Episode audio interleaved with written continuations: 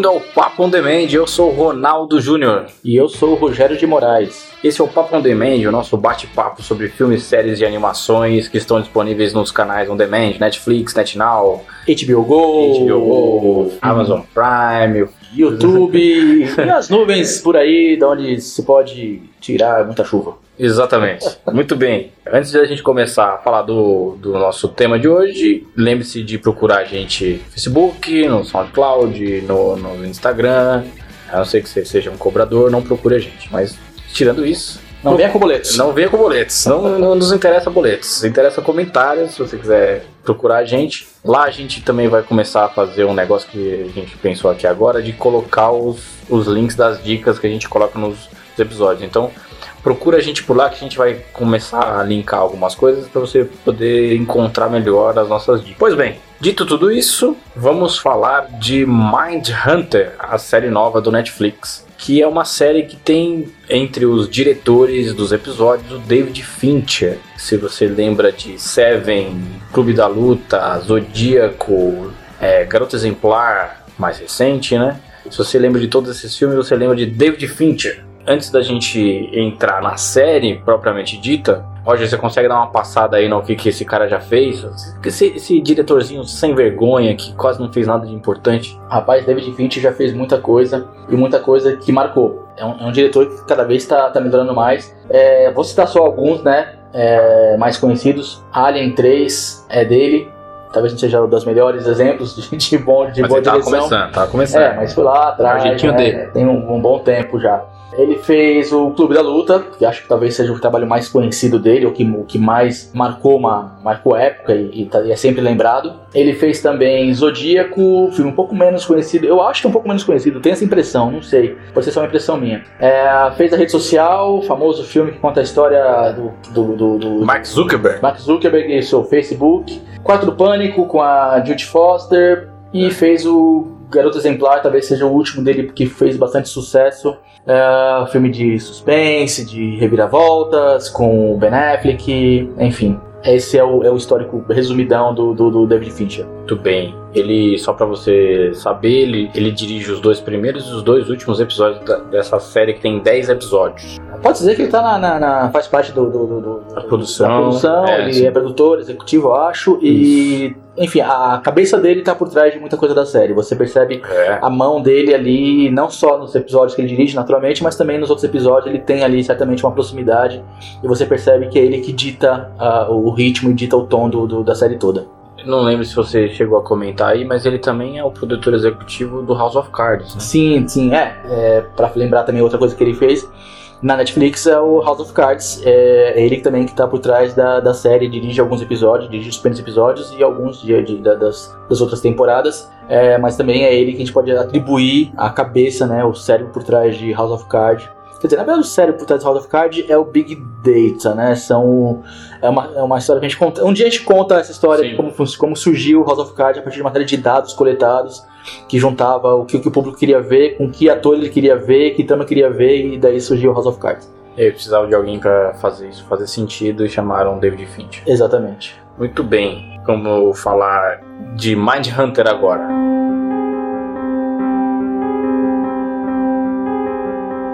Daí, o Ronaldo, me dá um- uma sinopse de, do- dessa série. Vamos começar de, de sinopses. Na década de 70, dois agentes do FBI expandem a ciência criminal ao aprofundar a psicologia do assassinato, analisando de perto monstros reais, pelo menos é o que diz o IMDB. Pois bem, Roger, você gosta, não gosta? Vamos, vamos tentar destrinchar Mind Hunter.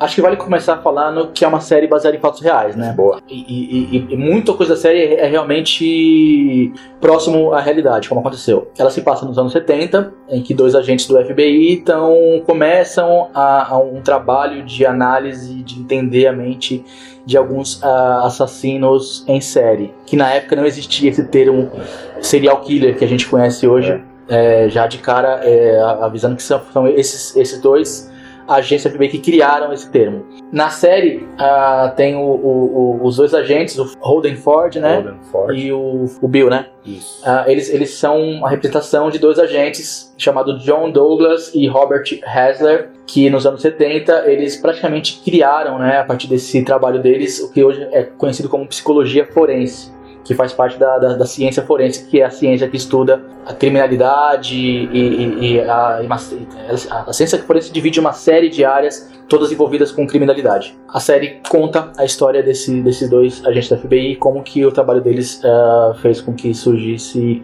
todo um conhecimento a respeito da, de como funciona a cabeça dos, dos assassinos seriais, dos serial killers. Pra ser sincero, o primeiro episódio da série eu achei um pouco confuso, quase confuso na verdade. Ela não me pegou de cara.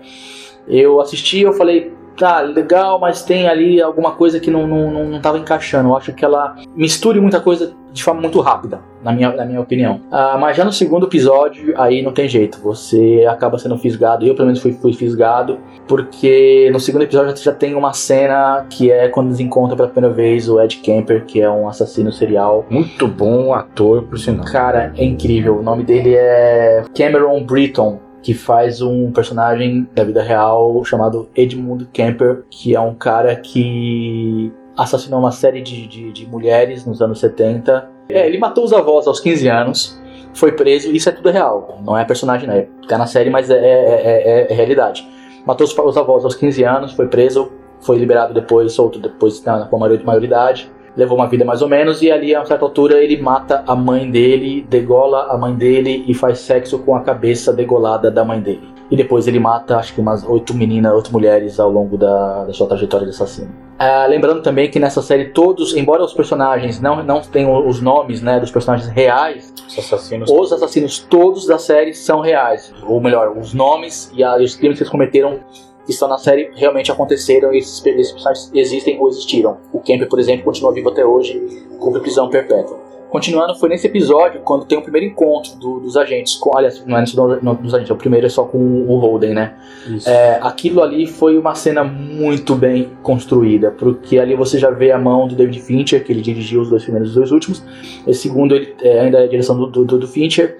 A cena ela tem uma tensão, mas não é uma tensão óbvia. Você não, não fica tenso porque eles jogam um monte de elementos ali, seja, seja trilha sonora, seja é, elementos cênicos que vão te criar atenção. Ele cria atenção basicamente pelo, pelo, pelo jogo de cena. Por exemplo, tem uma hora quando o Kemper entra na cela, é o melhor, entra na sala que tá o, o Holden, e logo depois que ele é solto, que, que o Holden pede para tirar as algemas dele, a câmera abre, você vê eles de longe, no plano aberto, o, o, o camper gigante, né, tem quase 2 metros de altura, o Holden baixinho, eles estão longe do outro. E aí o Holden começa, o camper anda rapidamente em direção ao Holden. O cara só fala, ele vai matar, você já tem uma, uma proteção. E essa cena só funciona porque é no plano aberto.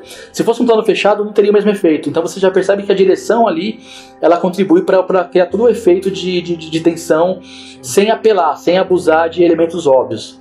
E aí quando eu vi essa cena eu falei, putz, é, me pegou. Aí a série me pegou e ali tem a atuação do, do Cameron Brinton como Ed Kemper é sensacional. Maravilhoso. O, o modo como ele modula a voz, como ele mantém aquele olhar, não é nem indiferente, mas não é também atencioso. E até ele passar um tempo que ao, ao longo da série e mesmo dessa conversa inicial, mais para frente, ele vai criar uma empatia com, com o Roden. Até isso acontecer, ele mantém uma postura de um modo, depois sutilmente ele muda a postura e, e fica mais atencioso, mais interessado, mais é, amigável com, com o Holden. É, é, é, é uma cena realmente muito boa. Eu assisti essa série com a Nath, né? A Nath uhum. minha noiva, eu tava assistindo com ela a série, ela falou assim.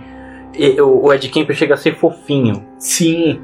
Você... Conforme ele vai falando, assim, mas se você for parar pra pensar, o cara cara acabou de falar que ele, ele fez sexo com a cabeça da mãe degolada. Mas o cara ainda assim, quando ele fala, ele parece ser um cara fofinho, um cara é, legal, um cara gente boa. Essa, essa, o modo como ele modula a voz, como que ele mantém uma naturalidade, ele não muda Sim. em nenhum momento a postura. Hum. E mesmo quando ele começa a falar, quando finalmente ele começa a falar dos crimes dele, ele fala com, a, com, uma, com a mesma naturalidade. Ele é totalmente é, é, linear, é um cara linear, exatamente, no, no, modo como ele não, não é. tem alterações de humor.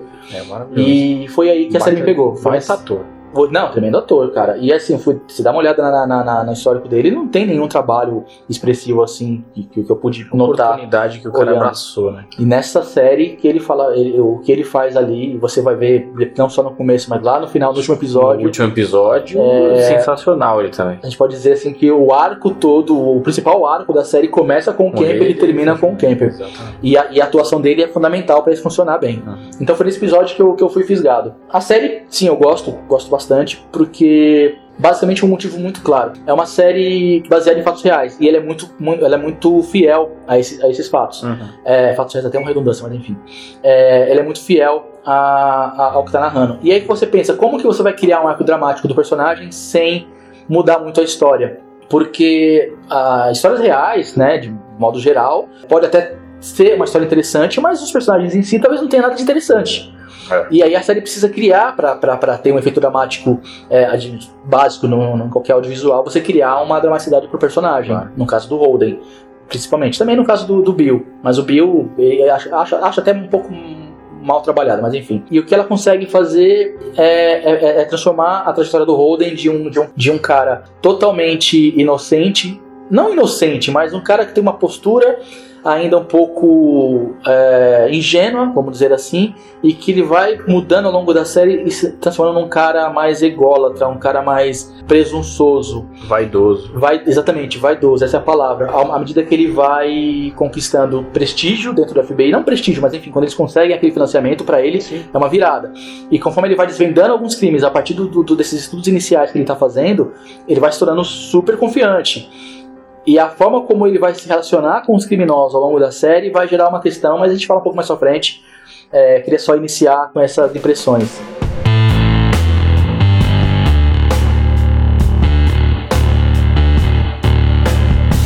Bom, inicialmente é o que eu queria falar pra começar. E aí, Ronaldo, o que, que você achou? Me fala aí suas impressões. Bom, eu, eu particularmente acho a série muito boa, assim. Se você for pegar as últimas, as últimas séries nesse. de ter uma veia mais de investigativa, criminal, ela foge do, do, do, do convencional, assim. É, eu gosto. Eu gosto bastante. E eu gosto muito por conta de algumas características do próprio David Fincher de contar histórias.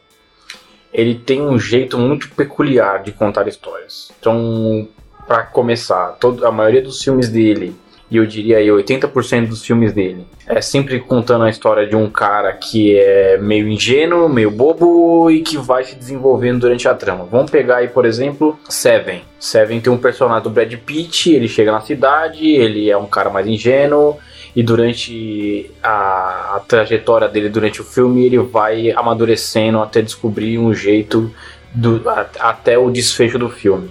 Você pega o Clube da Luta, você tem o personagem do, do Edward Norton, ele é um cara mais ingênuo, não sabe o que está acontecendo até o desfecho do filme onde ele se encontra. Se você for pegar Garota Exemplar, tem o Ben Affleck, o Ben Affleck é um cara mais ingênuo, que não sabe com quem tá casado, e até o final do filme ele se descobre, é, é, ele, ele se vê numa outra situação, ele, ele chega num desfecho com uma outra característica, ele já é uma pessoa mais madura. É, no Zodíaco, a mesma coisa. Na maioria dos filmes do, do, do David Fincher, ele conduz a história por um personagem que vai amadurecendo por, por todo o enredo. Ao mesmo tempo, ele também é um, um diretor de, de mulheres fortes, né? Sempre tem uma mulher forte por perto. Então, se você pegar Seven, a Gwyneth Paltrow é uma mulher muito forte e ela tem um, um papel fundamental ali na história, mesmo que coadjuvante. Ela tem um, um, um papel muito... é, uma representatividade muito grande na história. Uhum. Se você for pegar o Mind Hunter, se você for pegar o personagem da Wendy Carr, ela é um pouco mais coadjuvante da história. Mas mesmo assim, ela é uma mulher fortíssima, uma mulher que tem, que sabe o que quer, que tem um objetivo. Ela, ela é uma pessoa é, é, brilhante na, na, na área onde ela, tá- onde ela atua. E a, e a atriz tem uma presença em cena é Presença incrível. de cena que Desde assim ela primeira aparição, você fala, uou, de onde saiu essa mulher? ela rouba a cena quando ela tá presente. É, se você for pegar, por exemplo, Garota Exemplar, Uhum. a personagem, que em teoria é uma personagem principal da história, também é uma mulher fortíssima, uma mulher que tem, tem objetivos e tal. Então, esse jeito do David Fincher contar histórias é um jeito que me fascina bastante. É, além de tudo, ele sabe como controlar a narrativa, momento que ele pode ir um pouco mais rápido, ele vai um pouco mais rápido, um pouco mais devagar, um pouco mais devagar. Me parece até que eu estou assistindo com outros personagens a condução do Zodíaco, o Zodíaco que é um pouco mais lento, e nem todo mundo gosta por ele ser mais lento, mas tem aquela, aquele, aquela movimentação. Eu vou te contar até aqui, eu vou parar, vou dar uma movimentada, vou, vou retomando a história aos poucos numa velocidade que o David Fincher controla muito bem na mão, assim. Então eu gosto muito da série. Tenho alguns pontos fracos, os pontos fracos dessa série que eu acho que vale a pena ressaltar. É a namorada do, do Holden, eu não gosto, eu acho ela bem superficial na série. Ela não hum. tem, um, ela não tem um, um papel fundamental. Se você tirar é. ela da história, não vai, é, vai continuar fazendo o mesmo sentido. Há controvérsia, mas depois eu, vou falar sobre isso. Mas, mas, eu acho que tem um pouco de razão nesse aspecto, que ela, ela, ela em si não tem grande papel, exceto o papel de roteiro que depois eu falo. Mas é. Então, a única coisa que eu acho que ela tem, ela, ela tem função na história é mostrar que no dia a dia do Holden ele ele tá mudando, ele tá se tornando uma pessoa diferente. Isso, ela é a personagem que existe para que ele possa falar. Já em vez de seria o recurso mais idiota que botar uma, uma, uma voz off nele, dele Sim. pensando, você cria um personagem que a função dele é ouvir o que ele tem para falar e a partir dali você vai entendendo como é ele vai mudando. O sidekicker, né? É, e a única função dela efetiva é mudar a cabeça dele quando, quando ele se conhece, ele começa a falar de teorias sociológicas e ele fica, né, sem saber o que, que era aquilo, ele fica interessado e acaba voltando para a faculdade para estudar alguma dessas coisas e, e daí é uma coisa todo... a outra. Exatamente. Né? Mas fora esse momento inicial que ela serve, serve como estopim para ele iniciar essa busca de conhecimento dele, é, realmente não tem uma função a não ser ouvir ele e ser um reflexo para que ele possa espelhar a sua transformação. Pois é, é a Debbie Minford, que é a namorada do, do Holden. É, eu acho ela, ela é um dos pontos fracos da série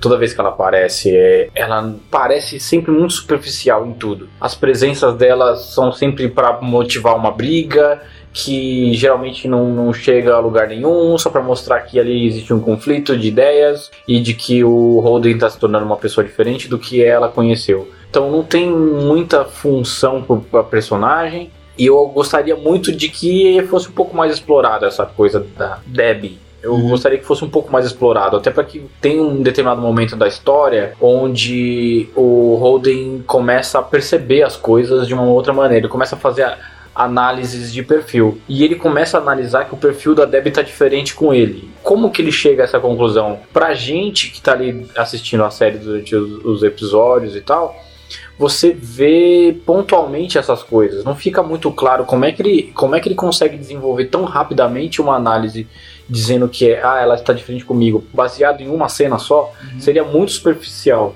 É, alguém fazer isso. Então não, ela não é tão explorada e quando é, essa relação entre os dois tem um papel fundamental que é ele fazer essa análise de perfil e chegar no final que isso é o episódio onde ele toma a decisão sobre manter o diretor da escola trabalhando é, ou não. Influenciar ou não, né? Ele influencia baseado no, no, no instinto dele a partir daquele momento onde ele descobre a namorada traindo ele, ele passa a confiar mais nos próprios instintos. E a última coisa que ele faz é baseado nos instintos. A, a ele recebe uma ligação e ele induz uma pessoa a mandar o diretor embora da, da, da, escola. Então, assim, eu acho que devia ser um pouco mais bem explorado o, o papel dela. Assim como eu também acho que a própria é, Wendy podia ter um pouco mais de participação na, na história. Eu acho as participações dela são muito boas, mas eu gostaria que ela participasse mais. Sim. Ah, mas como tem um, um aspecto de, de ser um filme baseado numa história real, eu acho que se ela participasse mais, talvez induzisse ao fim da história. Uhum.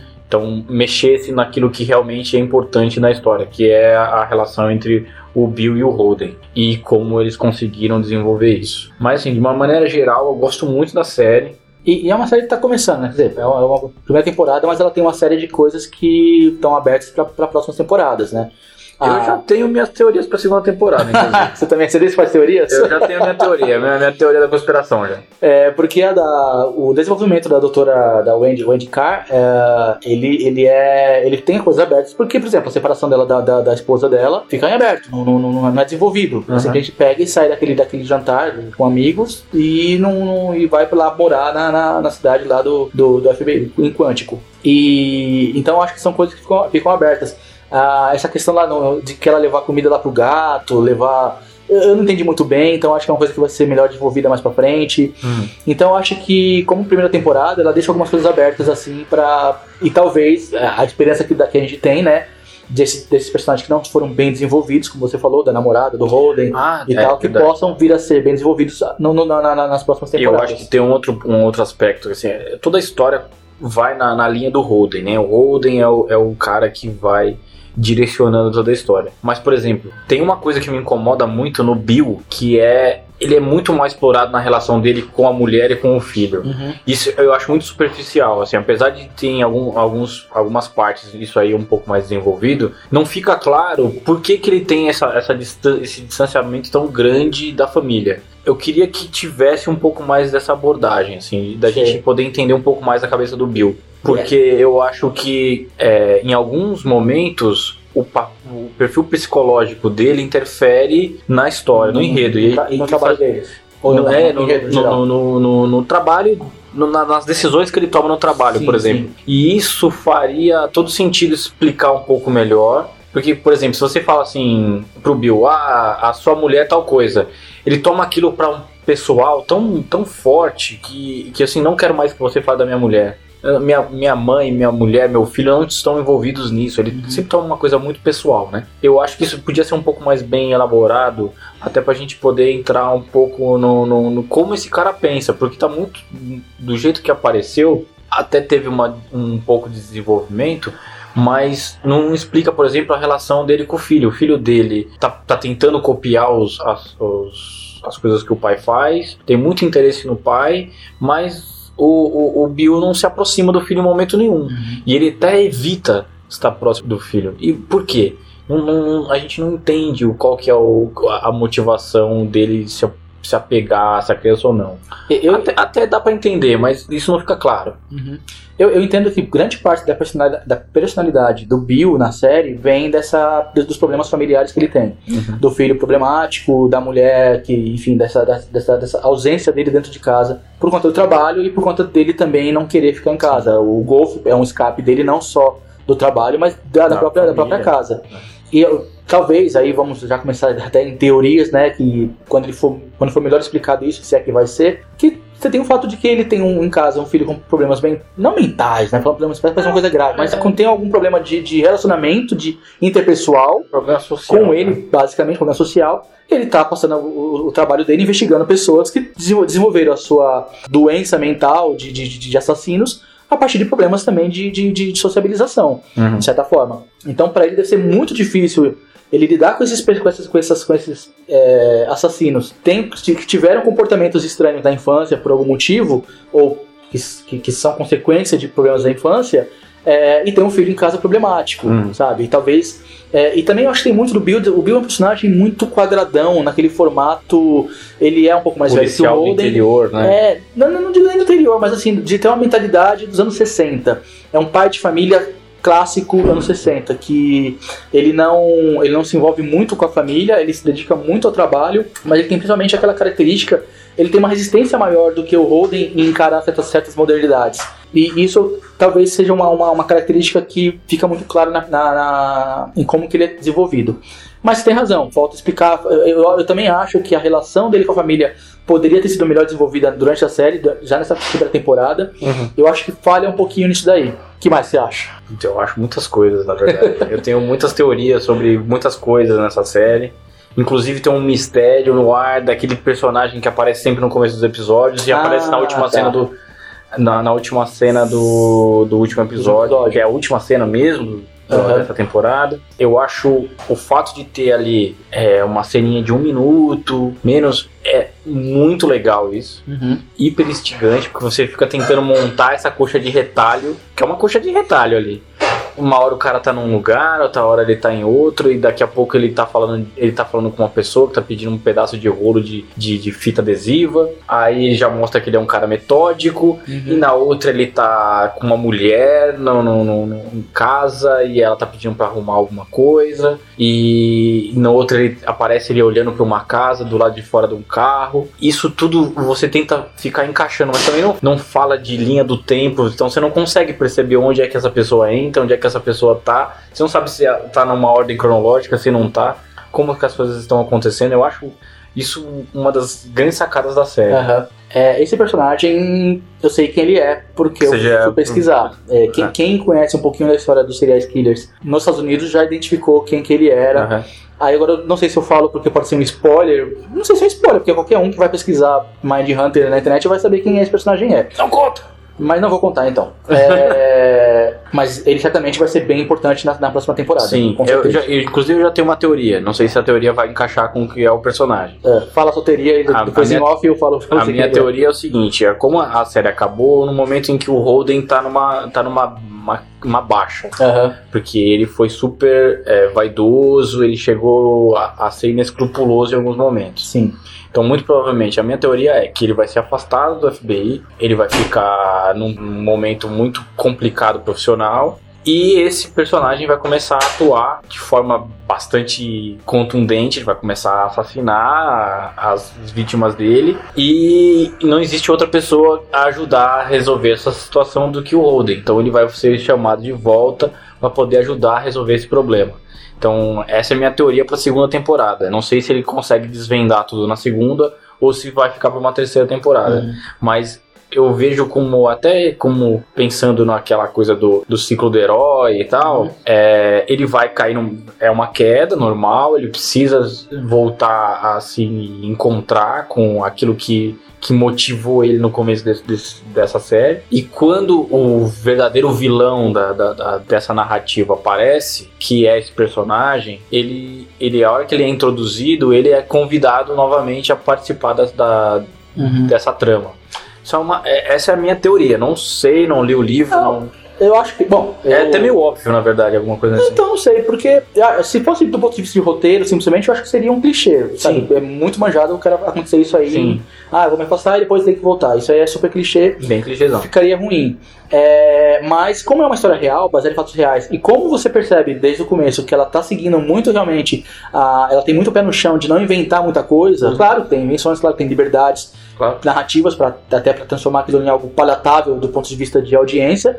Mas eu acho que, que não, que, que não, não, não, não vai seguir por esse caminho, porque ela vai seguir o. A não ser que a vida real seja clichê tanto quanto ah, ah, os roteiros básicos de Hollywood são. Agora, um aspecto bacana do. do você falou do David Fincher, né? Que, que você gosta pra caramba do, do trabalho dele, de como que trabalha os personagens. Eu acho que nessa, nessa, nessa série é, você percebe o, o quanto ele é um, um diretor é, preocupado em, em justamente não ser óbvio, né? Enquanto ele, ele é cada vez mais refinado. Porque, por exemplo, você não vê que ele, ele, ele não usa nenhum tipo de elemento é, fácil de narrativo. Então, por exemplo, a coisa mais básica em séries para você manter o público é você criar o, o cliffhanger, né? Que é você terminar um episódio com alguma coisa bombástica que É tipo um plot twist em cada, cada episódio. Exatamente, que, que faça com que você queira ver o próximo, o próximo episódio logo em seguida. Eu Ele- falei disso todos os episódios. Ele só faz isso em um episódio, que é bem no meio da temporada, que é o quinto episódio, que ele termina com a revelação, a, naquela investigação do, do, do, do- do- o marido, a mulher, a mulher, o marido e o cunhado e o irmão dela, que mataram uma Uhum. menina, a namorada do, do, do, do irmão dela. E aí ela, tá, ela vai lá pra polícia denunciar, eles estão em dúvida de quem realmente matou a menina. É, todo mundo tá acreditando que foi o, o namorado, e aí ela fala: Então, eu, eu fui lá na cena do crime, ajudei a limpar e tal. E aí pergunta, mas quem matou? Ela falou, então, eu não sei qual dos dois matou ela. E aí acaba o episódio. Sim. Esse é o único cliffhanger que tem na série inteira. Então o Fincher não usa esse, atribuindo ao Fincher a, a qualidade geral da série, Sim. ele não usa esses elementos óbvios de narrativa de, de, de, de prender você. Ele, ele conta uma boa perfeito. história, como você falou. É, ele, ele é ótimo em contar história. Então ele, ele, ele, ele conta uma boa história sem depender de muletas para contar essa boa história. Ele tem condições, ele tem talento para isso, né? Tem talento pra isso, tem talento pra isso. tem talento pra isso, de contar uma boa história sem depender de muletas, sem precisar de recursos fáceis. Isso vale para o roteiro, isso roteiro entre aspas, enfim. Isso vale para questões de, de trilha sonora que não são óbvias, não são, não entram a todo momento. Isso tem em questão de cena. Você vê que, o, que a, a, o cenário geral. Direção de arte. A direção de arte. Ele é, ele é, bem simples, não é nada, nada, nada elaborado. É. E os personagens, a atuação também é contida, não é nada estriônica. O que, assim. me, o que me fica claro é que assim, o, o cara tá interessado em contar a história. Sim, exatamente. O resto só faz parte de um de como ajudar a contar a história. Não tem nada que assim, vamos forçar aqui é, alguma coisa, alguma coisa que vai influenciar na história só para tornar ela ma maior do que ela já é. Uhum. Então, assim, eu acho que isso que você falou do, do, do, do Cliff Ranger, assim, é, é muito nítido para mim. Eu, eu comentei isso durante a série toda com a Nath, assim, não tem aquela coisa de, de, de forçar você a assistir o Exato. próximo episódio. O que te faz querer assistir o próximo episódio é querer saber como essa história vai continuar. É uma boa história. Simplesmente isso. isso. Não é uma história cheia de, de, de, de, de cambalhotas, de, de artifícios. Não, é, uma boa história. Você quer ver porque é uma boa história. Engraçado que eu tava falando isso lá, lá lá onde eu trabalho e tal, com o pessoal, e o pessoal mais novo do que eu, assim, eu sou o tiozão da agência. Uhum. Eu falei assim, meu, vocês já assistiram Seven? E muita gente não tinha assistido Seven. Vocês já assistiram o Clube da Luta? Muita gente não tinha assistido o Clube da Luta. Eu acho que o David Fincher tá atuando numa série no Netflix, assim, na Netflix, assim, que é tão, que tem uma, uma penetração muito grande com jovens, é a oportunidade desse, desse pessoal mais novo se encontrar com um diretor que tem que sabe contar uma história, uhum. que tem um, um, jeito muito próprio de contar e que conta de, com uma classe, com uma elegância. Acho que assim, ele, ele acho que se pudesse falar classe e elegância. Ele tem um jeito de contar a história, uma, uma classe que, que ele não força nada. A história é boa. Ele sabe como contar uma boa história. Seja a história boa ou não, ele sabe como fazer ela ficar boa. Se você for pegar a primeira temporada do, do House of Cards, que é a melhor temporada, Sim. pelo menos eu assisti até a terceira porque eu me cansei. Mas assim, a primeira temporada do House of Cards é uma história bem contada de uma pessoa que inescrupulosa que é no poder. O cara sabe contar, ele sabe como preencher as coisas. Uhum. Então, a começar por aquela abertura maravilhosa do House of Cards, que, que é uma das aberturas que eu mais gosto de série. Uhum. Assim. Você, maravilhoso. Você percebe que a, a fotografia conversa em todos os Exatamente. filmes. Exatamente. Tanto todos a abertura do House of Cards como a abertura de Mind Hunter é a mesma, a mesma paleta de cores. Dos filmes, né? Se você for pegar Seven, se você, não, não lembro do Clube da Luta. Não, o Clube da Luta é, Clube da Luta é, um, pouco mais, intenso, é um pouco, é mais, intenso, mas mesmo assim é um pouco é, é saturado. Uhum. Mas mesmo assim, todos os filmes dele conversam nessa parte da, da fotografia. fotografia.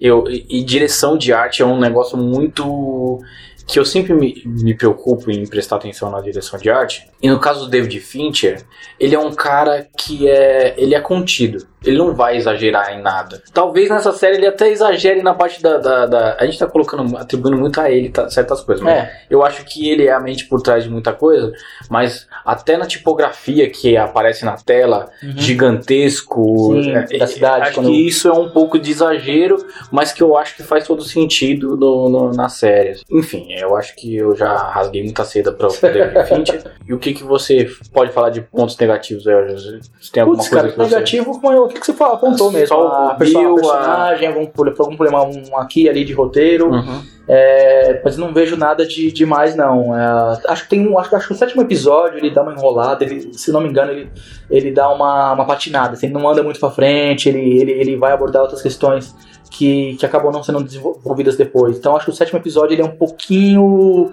falha em algumas coisas. Um pouco mais confuso. Não, não, digo confuso, eu acho que ele sai um pouco do tema principal para contar um pouco mais das, das famílias, das histórias pessoais dos personagens. Ah, agora eu sei qual é episódio. Tá e aí eu acho que, que como a, que, isso, que, isso, poderia ser desenvolvido ao longo dos outros episódios, não Sim. selecionar um episódio para falar disso aí para claro. tentar introduzir uma coisa.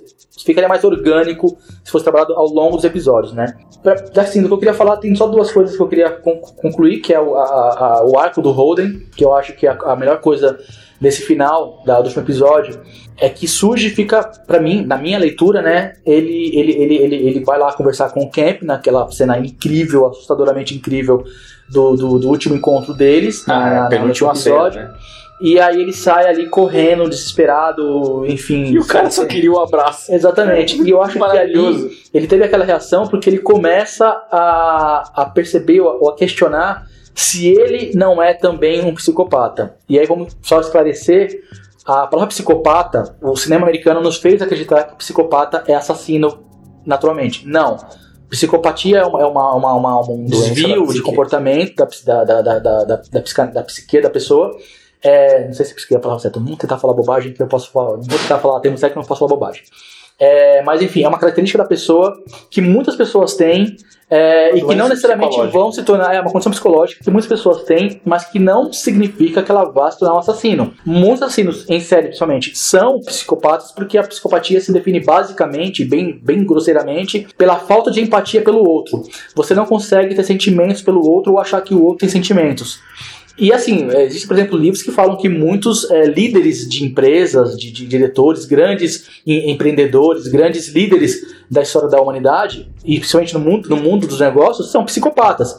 Porque eles não eles conseguem chegar onde chegaram porque simplesmente não se importam com as pessoas. Não significa que eles vão sair matando, que eles vão matar alguém. Você pode ser psicopata, eu posso ser psicopata, mas eu não vou matar ninguém, na vida toda. Mas o fato é que essa condição de falta de empatia gera, pode facilitar com que uma pessoa já com tendências violentas se torne, se torne um assassino. Tem até uma matéria super interessante que fala sobre se a gente não trabalha com sociopata, psicopata. É, exatamente. É, então, só esclarecendo isso, então eu acho que, o, que, o, que esse final do Holden, ele começa a questionar se ele não é um, um, psicopata também. Por quê? Porque ao longo da série ele vai criando realmente uma empatia com os, os, assassinos. Ele, ele cria um vínculo, ele cria uma conexão, ele consegue entrar na cabeça deles. E a questão é, quando você consegue entrar na cabeça de uma pessoa, você consegue fazer isso sem se tornar um pouco essa pessoa. Eu acho que a série trabalha. Eu acho que um, um grande trunfo final da série é, é, é, gerar essa questão. Se a gente voltar para Blade Runner original, o que, que o grande lance do Blade Runner? É o Descartes é, tomar consciência, começar a duvidar se ele é ou não um replicante. Com o Holden é a mesma coisa, ele começa a duvidar se ele é realmente ou não um, um psicopata, porque ele, ele tem tanta, tanta facilidade de entrar na cabeça, de gerar uma conexão de empatia, de pensar como os, os psicopatas pensam, que ele começa. Que, que aquela relação do. do e, e, quando. Só para esclarecer, quando o Kemper vai abraçar ele, é uma forma do, do Kemper dizer, ei cara, eu te você aceito porque é você é igual a mim. É, e aquilo deixa ele surtado, não é nenhum medo do, do, do, do Kemper matar ele aí naquela cena. É a, a, a cair a ficha naquele momento, é o impacto de você falar, caralho, eu talvez seja igual a esse cara. Esse cara gosta de mim não porque eu dei atenção para ele, porque ele vê em mim uma condição de igual. E ali, aqui, ali, ali ele surta. Então, como que a série vai trabalhar isso depois, eu não sei não, não sei dizer, mas certamente nessa primeira temporada o grande choque, a grande, o ótimo trabalho de, de, fazer esse, esse arco do personagem é isso, é, é, é, é a evolução do Holden. E, e, você percebe no meio do caminho, quando ele fica arrogante, quando ele fica presunçoso, é uma característica dos, dos, dos criminosos que ele investiga, que eles são convencidos, que eles são, ah, não, ninguém, ninguém vai me pegar, eu né? sou muito bom. E ele começa a desenvolver essa característica. Uhum. Então eu acho que isso é uma coisa muito bacana é, da série. Eu não sei se ele, se ele passa a só, a só o psicopata, assim porque tem um determinado momento em que ele faz uma análise da, da namorada dele quando ela vai terminar com ele. Uhum. E ele faz uma, uma, análise meticulosa de tudo que está acontecendo, daquele, da cena, cena do, do mise-en-scène que está ali preparado para ele. Ele faz ali um, uma análise uhum. e vai embora sem saber se ela ia terminar com ele ou não. Porque ele deduziu aquilo, tudo da cabeça dele. Então não sei se é só do, do, do psicopata. Mas você percebe Mas que, ele que, se tornou uma pessoa que passa a se importar menos com a opinião do outro. Exatamente. E aí, duas coisas ali. Essa cena que você fala, é, embora possa não indicar uma questão de, de, psicopatia no sentido de violência, você percebe que é, uma, uma análise fria que ele faz. É óbvio. Ele tá totalmente frio. Ele é óbvio tudo aquilo. Exatamente. Ele não tá. Ele não se mostra, não, não, não demonstra emoção de, de, de, Ele sempre ele aceita e vai embora. Então eu acho interessante isso. E a questão, assim, do final, pode até não ser que ele se veja como um psicopata, mas ele certamente começa a se questionar por que, que é tão fácil para ele, ou por que, que ele, ele, ele, criou esse vínculo tão facilmente com os assassinos que ele, que ele entrevistou. E é muito engraçado a cena. É, é, é, tensa, eu, é tenso eu, e engraçado, porque é aquele desfecho onde ele cai que uh -huh. não consegue ficar de pé eu acho deprimente, assim. O cara ter chegado ali é, é, é, não é engraçado de gargalhada, é engraçado de cômico, assim, daquela situação de do cara ter sido levado a uma situação em que ele foi sendo conduzido por um psicopata, porque uhum. foi conduzido. Sim, ele foi forçado a ir lá. O cara montou o esquema para ele, esquema pra ele cair lá e ele e ele foi engolido por, pela situação, Aham. que ele, não, ele geralmente, ele lê muito bem a situação, ele foi engolido pela situação porque ele tava muito vaidoso de Sim, tudo aquilo. Sim, ele E a hora que cego. acontece, e a hora que acontece é muito engraçado, porque ele vai sendo encurrala- encurralado, encurralado, encurralado, e quando se dá conta, ele sai correndo e não consegue ficar de pé, uma situação ridícula pra ele. Não, tem E eu razão. acho isso meio cômico. É, é ridículo porque ele cai totalmente, assim. Ele que vinha se gabando tanto de ser capaz de prever e de analisar, Exato. e a própria análise que ele faz lá da cena com a namorada é, é tão presunçoso dele conseguir é, analisar todos os detalhes. Sem falar, E aí sem, ele- saber- sem querer saber o final. E né? aí ele tão arrogantão chega lá e cai nessa armadilha de forma tão fácil. Sim. Realmente pra ele também é um choque também essa, essa forma como ele é desmontado. É né? desmonta- Como o desmonta- Kemp desmonta ele né, desmonta nessa, nessa armação dele. É muito Bem, bem, bem observado, não tinha me ligado nisso, mas tem razão sim. Tem esse lado patético de como ele cai numa armadilha tão Sim, facilmente. é. E a última coisa que eu queria falar é, é uma questão até política, né? O tempo todo na série você tá lidando com, com personagens que estão sob o risco de pena de morte, né? De serem eletrocutados, de serem executados nos estados onde há pena de morte. O filme não faz uma bandeira a favor ou contra a pena de morte, mas a gente pode tirar ali um, um subtexto de que se você pensar que esses assassinos, que segundo a opinião de muita gente, deveriam ser executados porque são monstros e tudo mais, se todos os assassinos da série fossem executados, tivessem sido executados, não seria possível haver o estudo sobre a mente deles e a evolução da criminalística, que isso é, é- é- é histórico. O trabalho do- dos dois agentes do FBI na vida real gerou todo um conteúdo capaz hoje de analisar, de investigar crimes, de antecipar crimes, de evitar mortes ou de prender assassinos, que não seria possível sem a presença desses caras vivos. Então, se houvesse pena de morte em todos os Estados americanos esses caras tivessem sido executados, nada disso aconteceria. Nós estaríamos na, na idade das trevas ainda em relação à criminalística.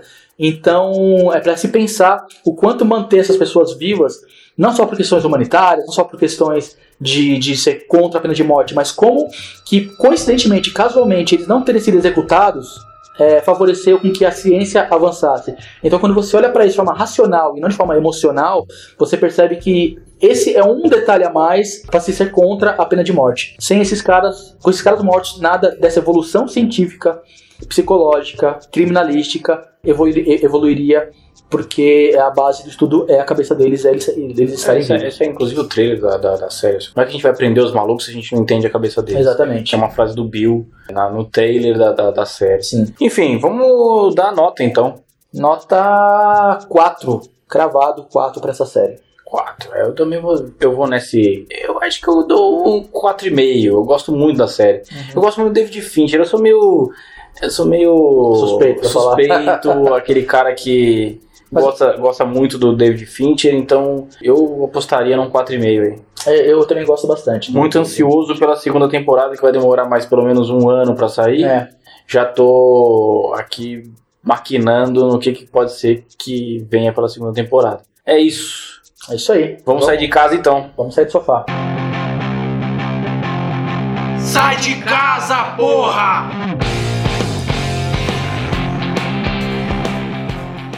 Então, qual que é a sua dica de hoje, hoje? Pra dica pro ouvinte sair do sofá e ficar mais gordo, É, por sinal, as duas dicas de hoje são pra ficar mais gordo. é, pois é, vai ser e são inevitável. próximos ainda um do São outro. próximas é, geograficamente, são Geo- próximas gastronomicamente. Sim. E, enfim, a minha dica é um bom hambúrguer, um dos melhores hambúrgueres, na minha opinião, de São Paulo, que é o Vinil Burger, que é uma lanchonetezinha super simples que fica ali na rua Padre Carvalho, número 18, em Pinheiros, que fica aberta todo dia, do meio-dia até a meia-noite. E o que é o Vinil Burger? Ele é simplão, é você chegar, falar o que você quer no seu hambúrguer e, e comer. É, é bem, é um lugar bem pequeno, é um corredorzinho, você tem só uma- uma- um balcão com uns banquinhos e umas duas ou três mesas lá de fora. E como que funciona? Você chega, você tem um hambúrguer completo lá. Você, o que você pode fazer de opção é tirar ingredientes. Você não vai, você não vai, não tem opções de hambúrgueres diferentes. Você tem um hambúrguer básico que é esse. E aí você fala, ah, eu quero o tipo de pão, você escolhe o tipo de, de, de, de com ou sem tomate, com ou sem alface, com o tipo de queijo, o tipo de picles, não sei se tem picles, mas enfim, o tipo de cebola. Como que você quer o hambúrguer? Bem passado, mal passado, ou ponto. Pediu isso no caixa, pá, pegou, comeu e é um dos melhores hambúrgueres de São Paulo, na minha opinião. Então vale você dar uma passada lá e comer o hambúrguer. E emendando com a dica que o Júnior vai dar, você pode fazer até um- uma, uma, uma, uma degustação. tour, é um tour Uma degustação. de hambúrguer. Come hambúrguer no Vini Burger e manda lá. E depois que você saiu de lá, você passa no, no Tomiotaki ali, faz, um, faz uma horinha no Tomiotaki. Faz a digestão, né? Faz a digestão no Tomiotaki, deu, deu umas horinhas, segue o caminho pela Pedroso de Moraes, através da Pedroso de Moraes, é o Na Garagem Hamburgueria Artesanal. É, fica na rua Benjamin Egas, Benjamin Egas, 301. É, na verdade, assim, o próprio nome já diz. É uma, é uma hamburgueria numa garagem. Então, além de ser pequenininho, ele tem só duas opções no cardápio, que é um, um x-salada com hambúrguer, é, alface, tomate, bacon. Não tem muita, muita coisa de diferente. E você tem a opção vegetariana. Então, que aí o hambúrguer é um hambúrguer de arroz. É, então você tem aí duas opções: o, o hambúrguer normal e o hambúrguer vegetariano as mesmas coisas que o, que o Roger falou para o vinil, você pode tirar coisas. Incluir coisas você não pode. Aí só tem duas opções, até por, pelo tamanho, eles não conseguem fazer um cardápio muito grande. É, geralmente você vai ter que esperar um pouquinho para poder ser atendido, para você poder é, sentar para comer, porque é uma garagenzinha mesmo. Então tem, são poucos os lugares, mas vale a pena você parar lá para comer. Os hambúrgueres são menores, são de 130 gramas. É, mas é um dos hambúrgueres mais suculentos que eu já comi. Então vale a pena você fazer esse tour gastronômico pela, pela, pelo bairro de Pinheiros. Se você for de São Paulo, se você não for de São Paulo, quando vier a São Paulo, faça esse. Se dê o prazer de conhecer esses dois lugares. Eu já comi nos dois, gosto dos dois. Então faça isso. Inclusive estou aqui salivando enquanto penso sobre os dois hambúrgueres. É muito bom. Aquele recado básico do final, de gente chata como eu, como Júnior. É, gente, a gente fala aqui de, de, de on demand porque é uma coisa acessível para todo mundo, mais ou menos acessível. Você pode assistir a hora que você quiser, você pode assistir antes do, de, de, ouvir o podcast e tudo mais. Mas é, eu gosto sempre de lembrar que o catálogo do serviço on demand no Brasil ele é muito pobre em representar o tamanho do cinema, seja do que é produzido hoje no mundo, seja do que, do que, é, do que já foi feito em termos de clássico. Então, se você pegar um catálogo Netflix, por exemplo, é, década de 60, década de 50, você não tem quase nada de filme. Então, procura é, esses filmes, assiste a, a, a, vai além do, do, do, do, serviço on demand, vai no cinema, vai ver do que é feito em outros países em termos de cinema, em termos de série, vai buscar os clássicos, procura assistir, porque a cinefilia tem que se desenvolver e se depender dos on demand não, não vai rolar. Então é, é legal, é, é, cômodo, é tranquilo e a gente vai continuar falando de on demand aqui, mas procura ir além, porque a gente gosta muito de cinema e sabe que por gostar de cinema é que a gente fala sempre que tem muita coisa que está fora do catálogo, então vai atrás disso daí. É isso aí. Pois é, semana que vem vamos falar de ritmo de fuga. Então já se prepare aí, coloque o som, pede seu. Já vai colocando a, a trilha, trilha sonora, sonora no Spotify, que tem lá a trilha sonora, que inclusive incluir a música mais legal do filme, que é Bell the Bottoms, que é sensacional. E então já vai escutando, já vai entrando no clima. Semana que vem a gente fala de ritmo de fuga. É isso, um abraço para você, até semana que vem. Valeu pessoal, um abraço, até mais.